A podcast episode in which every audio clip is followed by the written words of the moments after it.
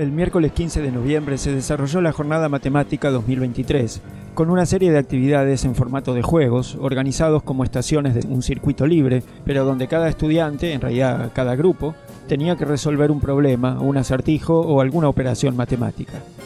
Escuchamos ahora algunos de los testimonios de los chicos y las chicas que participaron en las actividades.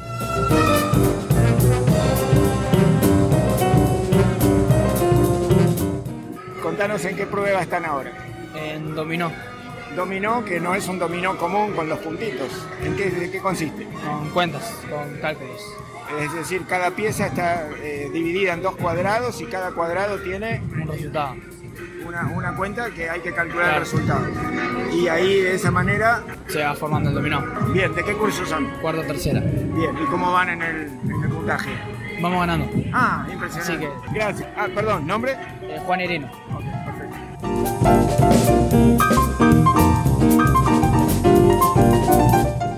Hola, ¿cómo le va? ¿Podés comentar en qué consiste esta prueba? Eh, es en armar figuras con los recortes de formas correspondientes según, lo- según las tarjetas que... que recibe. Claro. Básicamente son triángulos y cuadrados, la mayoría, y algún rombo por ahí.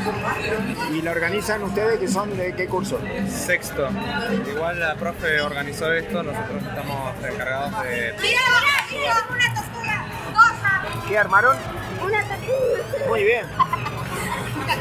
Armamos una Bien. Armamos una tortuga y un pato. Bien, ¿y de qué curso son? De segundo cuarta. Bien, son las figuras que pertenecen al diagrama conocido como Tangram.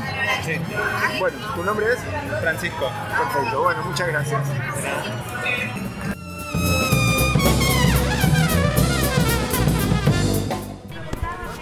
¿Cuál es la prueba que más te gustó?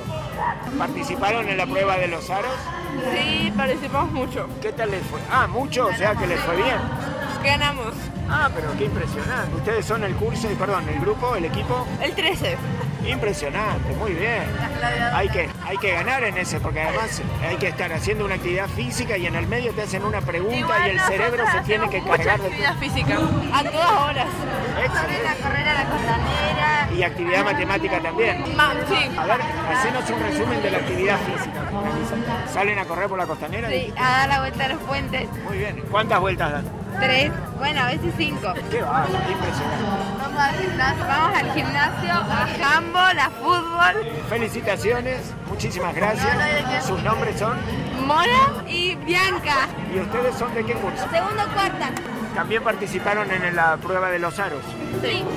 y, y en la de básquet también. Sí. ¿Cómo les fue en la de básquet? Perdimos. Es porque es difícil invocar, ¿no es cierto? Sí. Y el tiro al aro eh, está relacionado con un acierto en, Sí. matemática. Sí. Bien, ¿y qué tipo de acierto era? Eran divisiones y multiplicaciones también. Bueno, ¿tu nombre es? Morena. De segundo también. Sí. Bueno, gracias.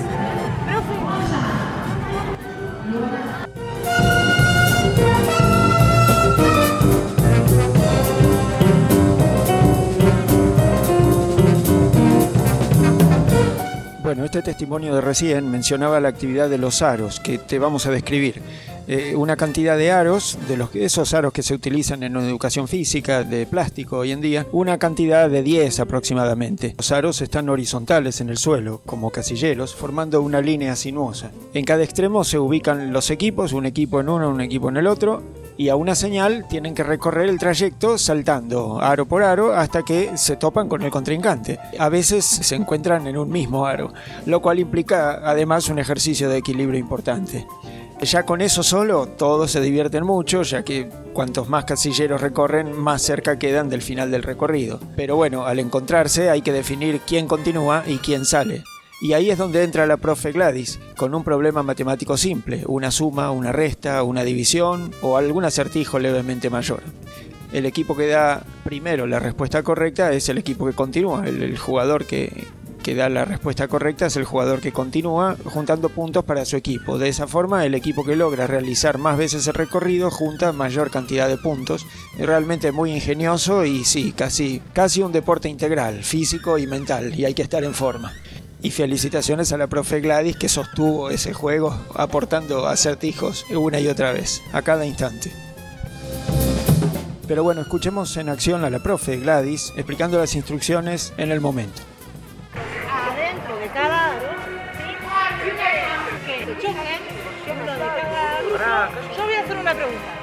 El que la contesta bien, avanza rápido. El que contestó mal se corre para que compañero logre ingresar rápidamente y atajar al compañero que. Ahora Vamos va a saltando. cambiar a medida que vamos jugando. Ah, es como cuando jugar pero que dijera Cuanto más logres bajar de su equipo, es Arrancamos una de cada lado. Vamos, eh.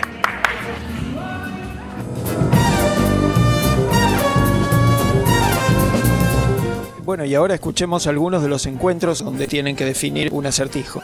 A veces, incluso con los dos participantes en un mismo aro, un mismo casillero del recorrido. 100 por 6 más 10. 610. ¿Cuánto es? El doble de 100 a 50. 250.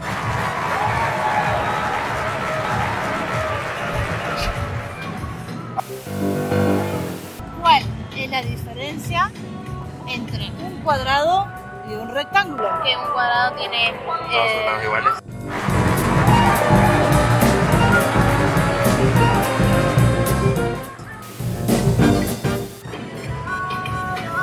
¿Cuánto es 9 por 6?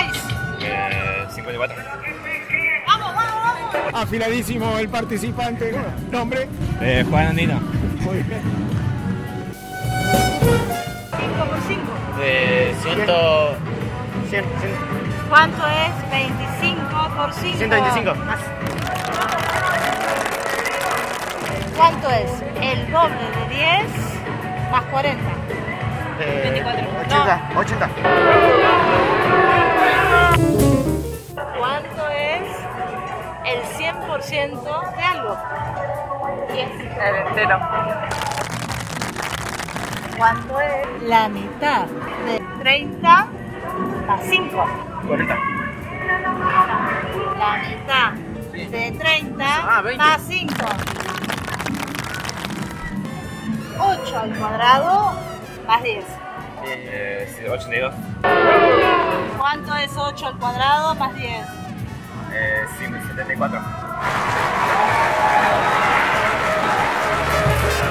Y hasta aquí la cobertura de esta competencia de los aros, que cuando los dos equipos se encuentran, dos integrantes de cada equipo se encuentran enfrentados en un aro, puestos en línea, en una línea irregular, tienen que resolverla. Quién sigue adelante en su rumbo, resolviendo un acertijo matemático.